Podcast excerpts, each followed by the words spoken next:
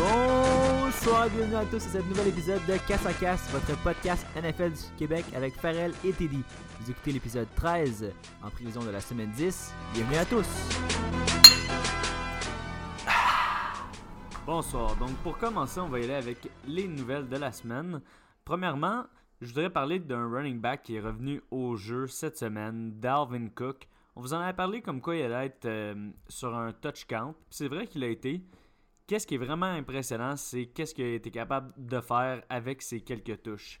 Il a été vraiment impressionnant. Il a eu la course la plus rapide de la saison pour un running back. Donc, ça montre que sa blessure ne le retient pas. Il n'a pas, euh, pas réaggravé sa blessure en plus après cette course-là. Donc, ça, c'est vraiment encourageant. Et c'était une course de 70 verges. Donc, euh, je pense qu'en en plus que là, ils, en- ils rentrent dans leur bye week, on n'a plus à craindre pour Darwin Cook qui va vraiment être dominant. Puis, euh, rendu à la semaine 12, ben, ça va être un start facile à mettre dans son line-up. Puis, même si on dit d'habitude, on fait pas jouer les personnes qui reviennent d'une blessure, euh, je pense que le retour de sa blessure, ça, comptait euh, cette semaine. Donc, on, peut, on va vraiment pouvoir le faire starter rendu à la semaine prochaine.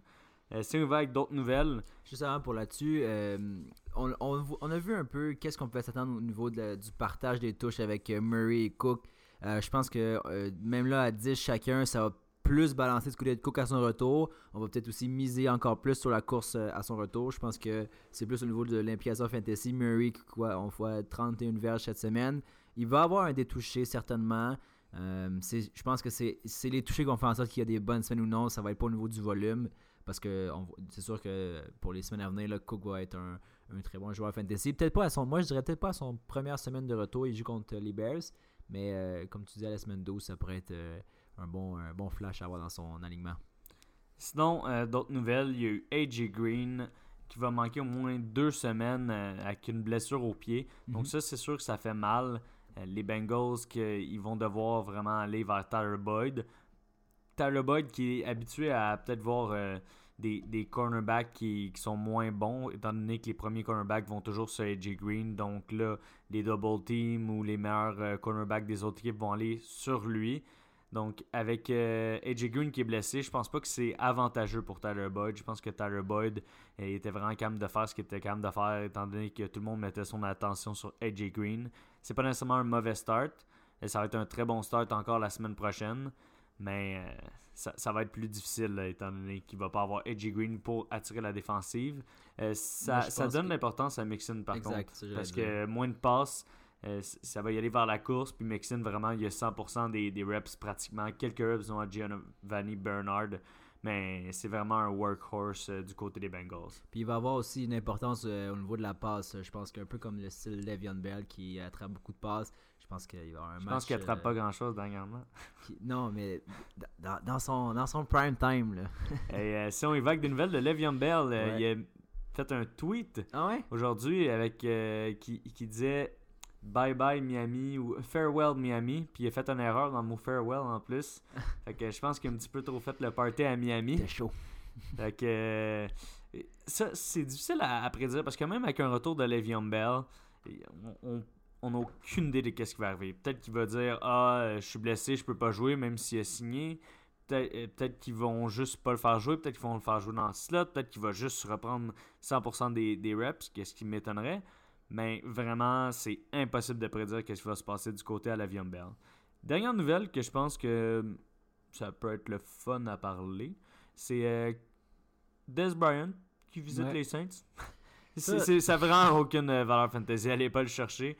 Mais c'est le fun à c'est fun à voir. Puis je pense pas non plus euh, que ça va diminuer euh, la valeur de Michael Thomas. Peut-être diminuer la valeur de Tricon Smith, mais Michael Thomas avec la game qu'il a eu en fin de semaine. Ouais. Aucun doute de son côté. Effectivement, mais on ne sait jamais. hein. On voit euh, Emery Cooper qui casse rien depuis le début de la saison. Puis là, euh, dès les premiers instants dans son match contre Tennessee du lundi soir, ben, un touché déjà. Peut-être qu'il y a une connexion qui va se créer. Quoique Breeze, euh, je pense qu'il y en a vu d'autres. Il il a- mais il est plus vieux. Ouais, non, c'est ça. Puis il a pas joué, euh, il pas joué au la football depuis la Ben, saison euh, passée. Emery Cooper, honnêtement, est-ce qu'il a joué depuis le début de la saison? Je sais pas, Ben, je sais il y a eu une game sur deux était bonne. Je sais plus sur trois même des fois. Bon, allons-y avec nos recaps des matchs de la semaine. Je vais commencer avec certains matchs qui ont retenu mon attention. Certains, euh, euh, en fait, on va y aller par position. On va commencer par les, les QB comme on fait toujours. Euh, moi, ce que des matchs qui m'intéressaient, comme j'avais dit dans la préparation pour la semaine 9, c'était celui opposant Kansas City à Cleveland. Et euh, ben, en même temps, on peut retourner sur le bet. Victoire euh, de TD cette semaine avec une grande performance de Mahomes, encore une fois.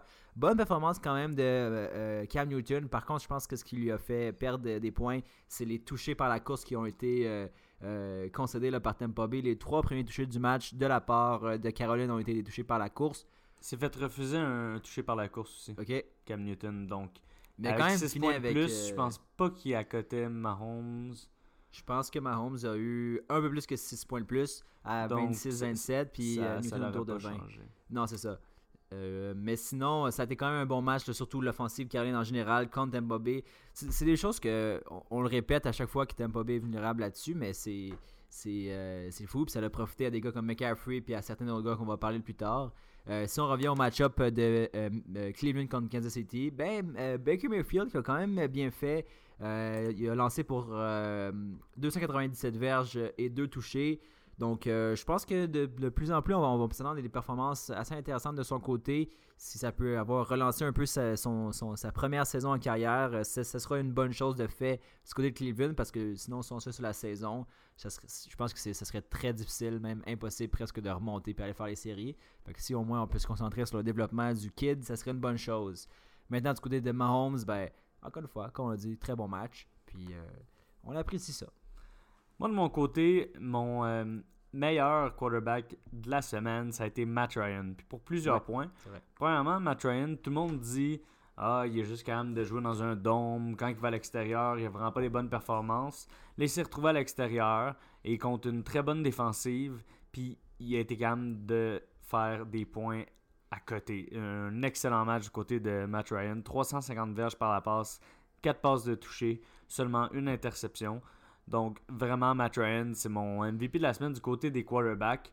Euh, une, une grosse performance. Et en même temps, il on va parler de Julio Jones tantôt euh, dans les wide receivers, mais vraiment, du côté d'Atlanta, ça a été un festival offensif, même s'il jouait contre une très bonne défensive. exactement. On l'avait prédit que. euh, je sais que tu avais parlé de Coleman comme ça allait être un, un site cette semaine. Finalement, il a joué un excellent match avec autant des, des gros numéros, de, tant autant la course à 88 verges qu'en réception avec 68 verges. Il ajoute à ça deux touchés. Donc, définitivement, Washington n'a pas eu l'air d'une défensive dominante comme ils l'ont été depuis le début de la saison. Puis ça a profité, entre autres, à Matty Ice cette semaine. Un autre gars qui, euh, qui m'a retenu mon attention dans un festin offensif aussi, c'est euh, Rams contre New Orleans. Donc, euh, comme on avait un peu glissé un mot, moi je pense que c'était le match où est-ce que les Rams étaient le plus vulnérables depuis le début de la saison, définitivement. Puis, ben, ils ont, finalement perdu par euh, le fameux Drew Brees euh, qu'on connaît tous, qui a connu un excellent match. Mais Jared Goff a été également très bon. Puis si on regarde rapidement au niveau des euh, les top 4 quarterbacks fantasy depuis le début de la saison, ben, il se retrouve dans ce top 4-là. À, sa, à son détriment, ben, il n'a pas encore eu son bye week, donc c'est plus facile à ce niveau-là. Mais quand même, Goff joue avec l'étoffe d'un très bon quarterback. Puis je pense que euh, définitivement, c'est un gars euh, définitivement euh, détenu dans toutes les ligues. Mais c'est exemple qu'on a Goff et un certain euh, un, un autre quarterback comme exemple Locke ou Breeze ou d'autres quarterbacks, je dirais de deuxième tiers, ben peut-être que Goff ressort du lot de plus en plus à, à ce niveau-là. Moi, du côté de Drew Brees, je vais amener un point. Ben, premièrement, je vais amener le point du fait que les Rams ont perdu. Ouais. Donc, euh, c'est vraiment le fun pour les propriétaires de Gurley.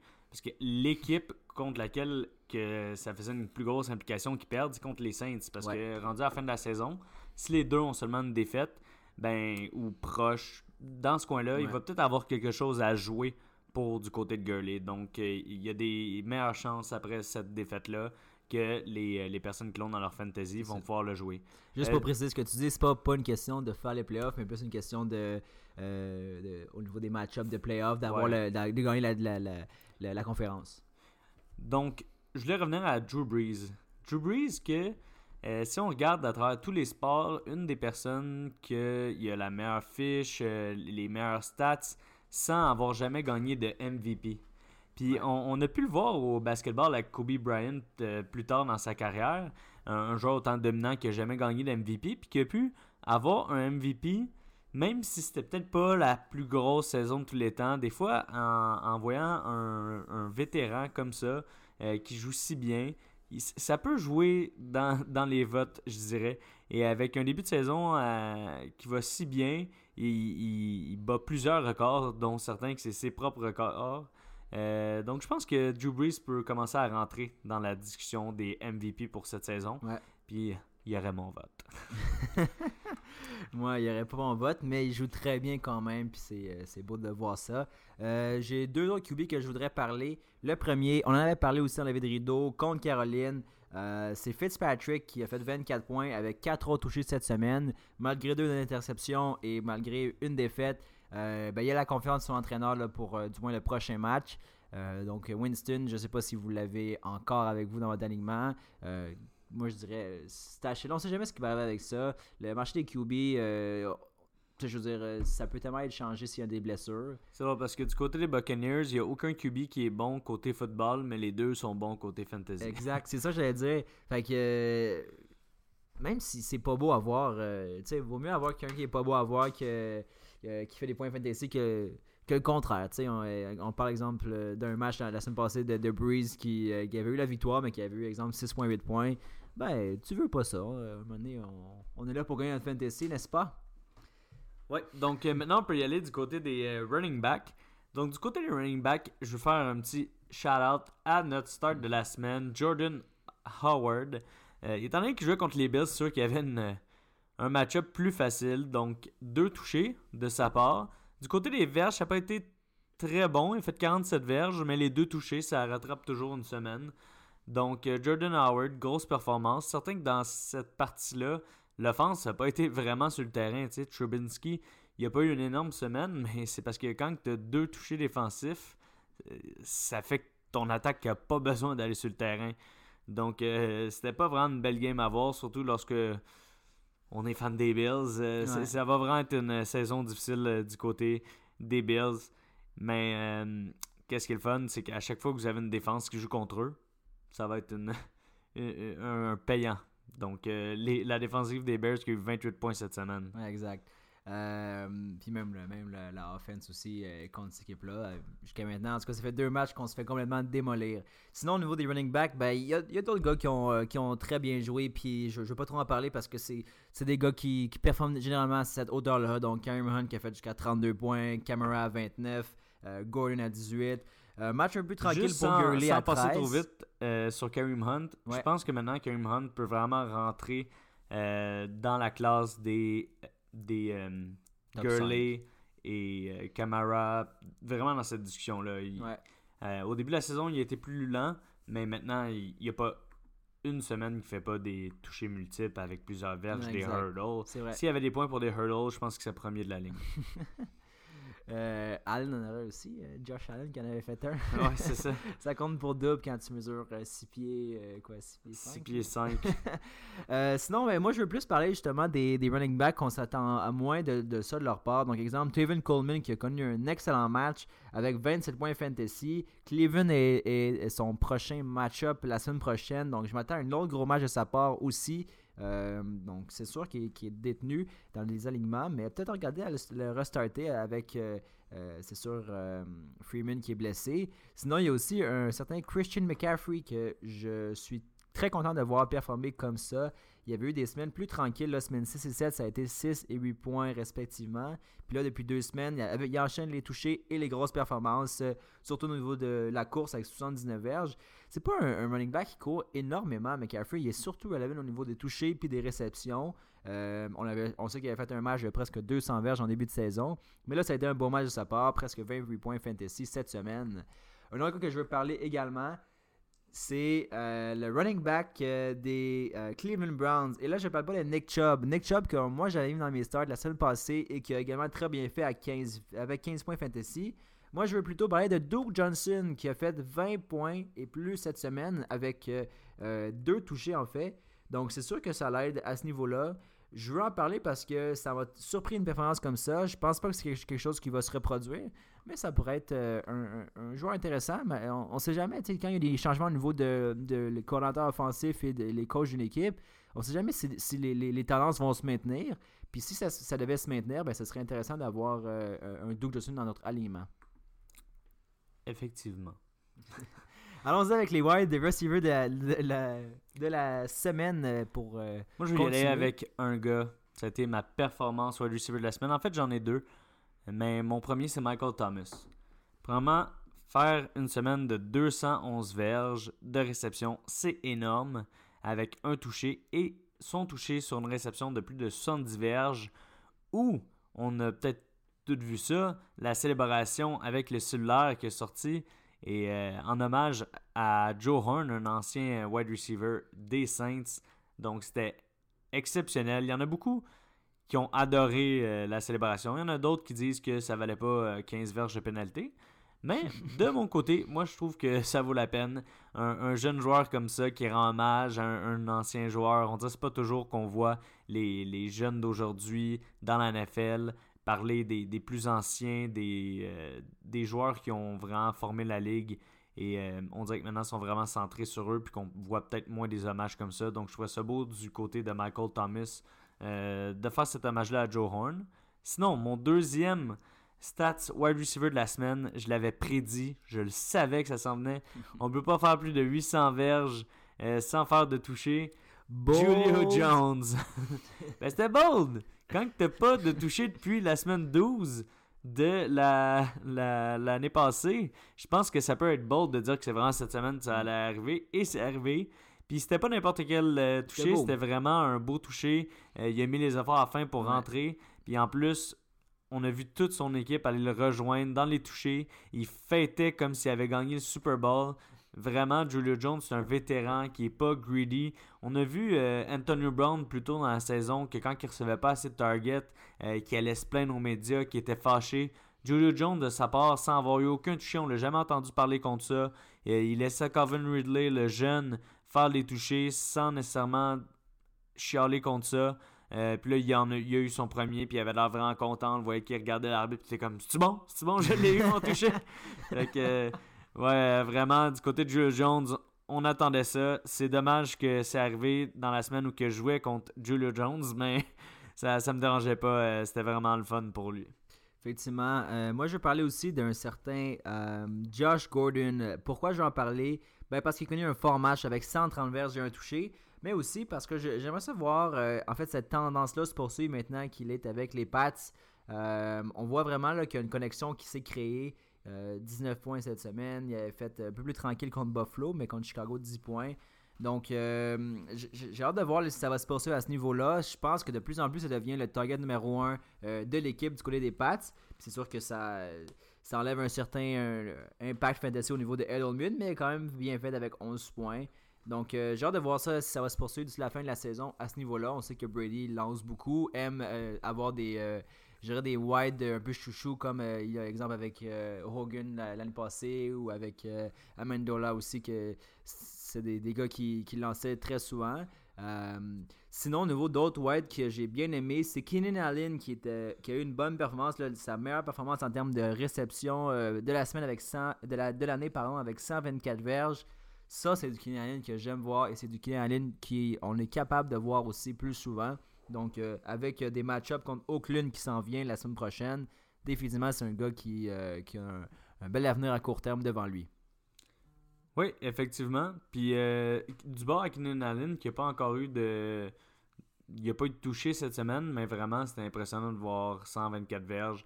On voit que c'est vraiment le euh, target préféré à Philip Rivers. Euh, puis vraiment, du côté de Gordon, on, le savait, ça faisait plusieurs semaines qu'il lançait, lançait à Gordon. Et les targets étaient là, il n'y avait juste pas eu de gros jeu. Là, on a vu un gros jeu de sa part pour le toucher. Ça a vraiment été euh, payant. Puis je pense que Josh Gordon, pour le restant de l'année, ça va être un bon start. Dernière personne que je voulais parler, euh, c'est vraiment plus euh, un petit shout-out pour dire qu'il y a eu une, bonne game, mais vraiment, c'est, c'est pas quelqu'un que j'irais chercher. C'est Adam Humphries.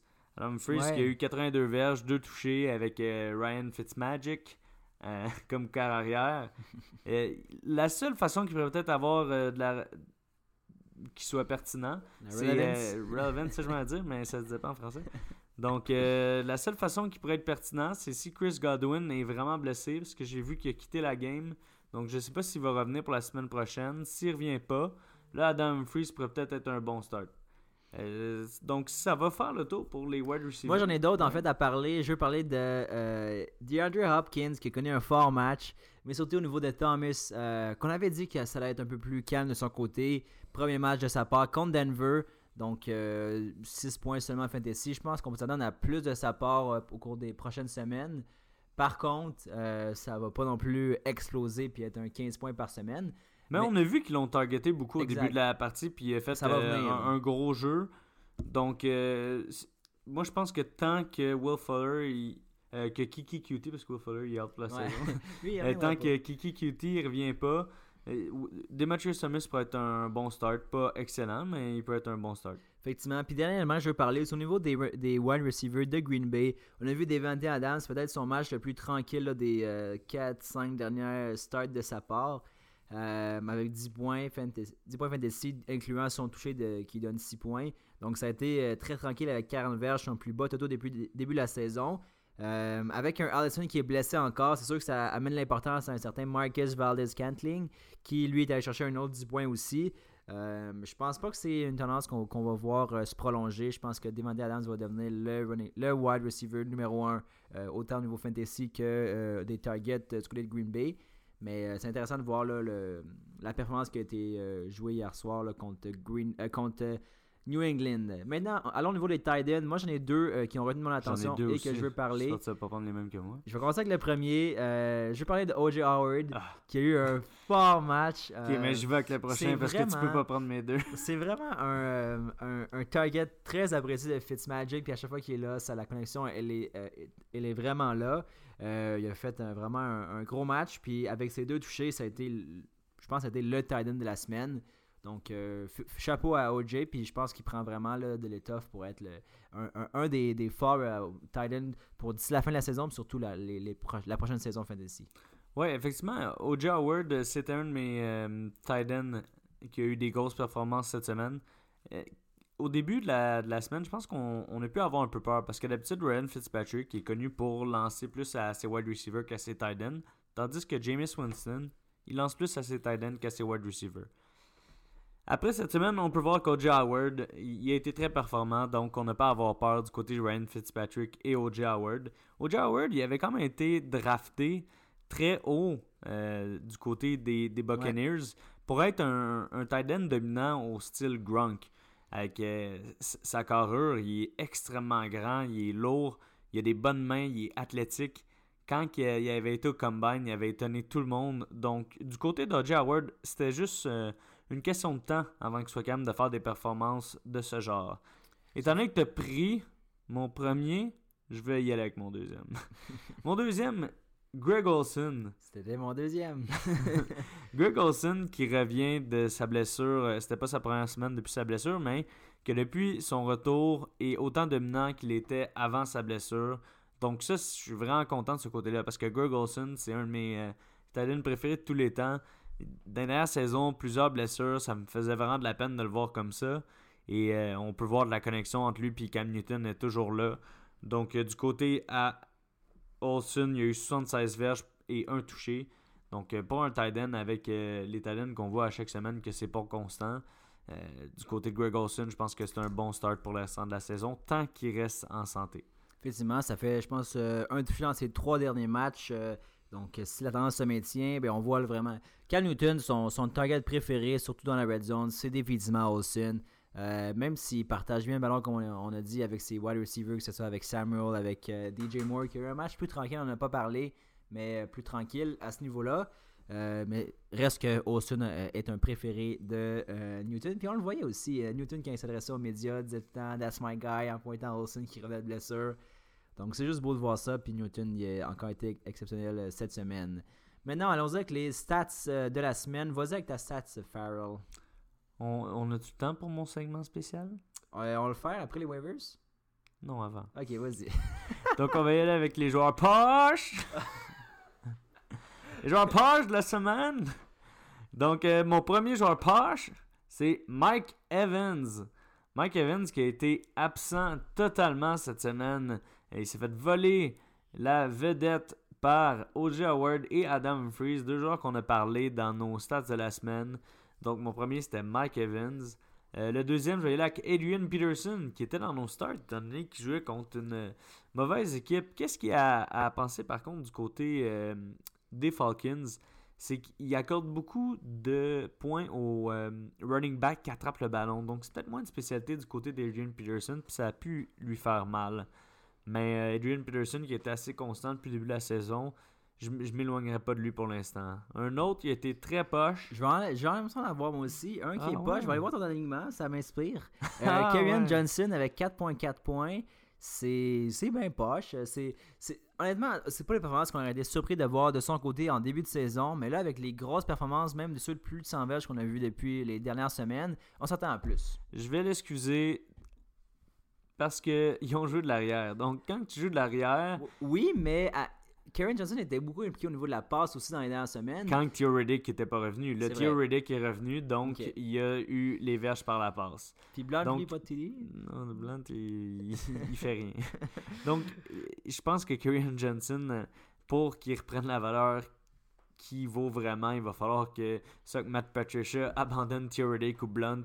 Mais quand il y a les trois en même temps, ça va être plus difficile, surtout lorsqu'il joue de l'arrière. Je pense que c'est plus downgrade à un flex que running back numéro 2 quand il est le, vraiment la seule option. Parce que ça reste, ça reste un gars que je starterais comme flex. T'as-tu un autre joueur poche? Un autre joueur poche, je dirais euh, les, les options offensives. Euh, old running back des Cleveland Browns. Donc Andrew Landry avec 5 euh, points chacun. Andrew c'était pas si c'est pas si pire, mais quand tu regardes mon Titan qui te fait 21 points avec euh, Kelsey. Il y a deux Titans qui font ça. Ben, ça vaut la peine. On, va en reparler à la, semaine prochaine. Peut-être des petits tips comment drafter. Farrell en aurait besoin à ce niveau-là. Comment euh, trade, Sinon, au niveau des autres joueurs poches, euh, est-ce que tu en as d'autres? Oui, Tarek Cohen. Oui, 1.3 points. Il a eu des grosses performances depuis le début de depuis les dernières semaines, en fait. Et que là, c'est sûr que quand tu. On l'a dit plus tôt avec Trubinsky, quand tu joues avec un gros lead comme ça, premièrement, c'est plus la job à Howard d'aller ground and pound que Terry Cohen, qui est vraiment quelqu'un qui va aller faire les gros jeux. Donc, il n'y avait pas besoin de ce type de joueur-là à ce moment-là. En plus de ça, avec les deux touches défensifs, ça y a vraiment pas donné beaucoup de touches à jouer avec. Puis, si je peux y aller avec un autre joueur poche, puis dans tous ceux-là qu'on a nommés depuis le début, ça serait vraiment celui qui me fait le plus peur en termes de longévité. Puis, je vais y aller avec Mark Ingram. Mark Ingram qui n'a vraiment pas été présent. Euh, Camara qui a eu trois touchés, donc ça n'en laisse pas beaucoup à Ingram dans ce temps-là. Mais vraiment, de mon côté, je pense pas que Ingram va, il va retrouver la, flamme de l'année passée. Moi, j'ai juste avant de finir ce segment-là, j'aimerais ça parler des défensives parce que ça m'a quand même surpris. Beaucoup de défensives qui d'habitude sont très bonnes euh, ont quand même flanché puis ont eu des performances assez ordinaires. On parle entre autres de les Washington Redskins qui ont euh, complètement été démolis par l'offensive d'Atlanta, qui avait fait aussi 15 points à, chacun de leurs deux derniers matchs et 8 points l'autre d'avant. Ben là, ils ont fait 0 points. Euh, c'est pas si pire, c'est moins pire que les Rams qui ont affiché un gros moins 2 points fin de cette semaine. C'est sûr que quand tu joues contre les Saints, c'est à éviter. Mais je pense pas que euh, les je pense pas que les ligues sont assez avec une assez grande profondeur pour se permettre d'avoir deux défensives en tout temps. Donc c'est sûr que si vous en avez deux, ben, vous, aurez, je vous aurais conseillé de ne pas mettre les Rams. Autrement, les Rams ont un peu déçu cette semaine au niveau de la défensive. Même chose pour les Ravens, qui depuis quelques semaines, là on a vu, ont fait un point cette semaine contre Pittsburgh, moins 4 contre Caroline, 3 euh, contre la Nouvelle-Orléans. C'est sûr que là, on parle de 3 quand même grosses euh, équipes offensives, mais quand même, euh, on, pourrait quand même s'en sortir avec un certain, un, peu plus de points. On a vu, on, on avait joué contre Pittsburgh plus tôt dans la saison, on avait quand même 6 points. On sent que les revirements sont moins là du côté de Baltimore, puis ça, fait mal euh, quand on avait misé sur eux euh, au niveau de la saison pour le fantasy. Allons-y maintenant avec les stats rapidement. Il nous reste quelques minutes avant d'aller avec les waivers. Donc, ma stats de la semaine, euh, c'est 3. 3 pour 3 touchés offensifs de la, part des Bills cette saison et aussi 3 touchés accordés au niveau de la défensive en pick 6. C'est laborieux. De mon côté, je vais aller avec deux stats. Ma première, c'est du côté des Saints. Euh, Michael Thomas, 211 verges de réception, encore une fois, exceptionnel. Ma deuxième stat, c'est pas vraiment une stat, c'est plus la victoire de la semaine euh, que je donne à Atlanta. Atlanta d'aller à l'extérieur jouer contre Washington. Puis on les avait un petit peu abandonnés du côté euh, de la NFC. Mais là, ils se retrouvent avec une fiche de 4-4. Donc, s'ils continuent comme ça pour le restant de la saison, je pense qu'ils ont des chances d'y aller pour le wild card, étant donné que les Saints sont pas mal déjà. Euh, ou les, même la Caroline, ils ont vraiment une euh, division euh, difficile. effectivement, on parlait de début de la saison. même Tampa Bay qui peut gagner. Fait que c'est vraiment une division difficile. Effectivement. Mais ça m'étonnerait pas que les deux wildcards soient pris par cette division. Ouais. Oui, effectivement. moi, mon, en même temps, tu parles des Saints, mais c'est eux ma victoire la semaine. J'avais aussi Atlanta dans mes, dans mes chiffres, mais Saints, définitivement, quand tu regardes de battre les Rams, une équipe invaincue après 7 matchs, c'est une bonne chose. Puis chapeau aux Saints qui devient définitivement un, un contender intéressant pour euh, les playoffs et surtout le, Super Bowl à venir. Alors, avec les waivers, il nous reste environ un petit 5 minutes euh, d'ici la fin de l'épisode. Donc, euh, rapidement, les waivers, c'est sûr que ça, commence à être de plus en plus chaud au niveau des options waivers. Je pense que les, bons gars sont déjà pris. Il n'y a pas beaucoup de blessures qui ont arrivé dans les deux dernières semaines. D'habitude, c'est, les blessures sont un peu plus fréquentes puis on, est plus réactif par rapport à ça. Là, c'est plus calme puis c'est, une bonne chose aussi pour les individus. Euh, les, performances qui ont retenu mon attention, ben, j'en ai parlé. Euh, Marcus Valdez Scantling du côté de Green Bay est une option intéressante, surtout si Allison reste sideline. C'est un gars qui, euh, qui peut avoir des touches, puis Rogers aime ça aussi, utiliser tous ses atouts. Donc, comme wide numéro 2, il y a de la valeur. De mon côté, je vais y aller avec Mike Davis. Mike Davis qui est un running back pour Seattle petite chose à retenir. Est-ce qu'on le connaît? Oui, petite chose à. Cette semaine, quand même, 107 verges de scrimmage si on met euh, les réceptions avec les courses. Euh, mais vraiment, ça va dépendre de Carson. Carson, que je pense pas qu'il va jouer la semaine prochaine, donc ça pourrait être une bonne option de faire starter Mike Davis pour cette semaine. Mais à long terme, je pense pas que la, blessure de Carson est vraiment euh, sérieuse.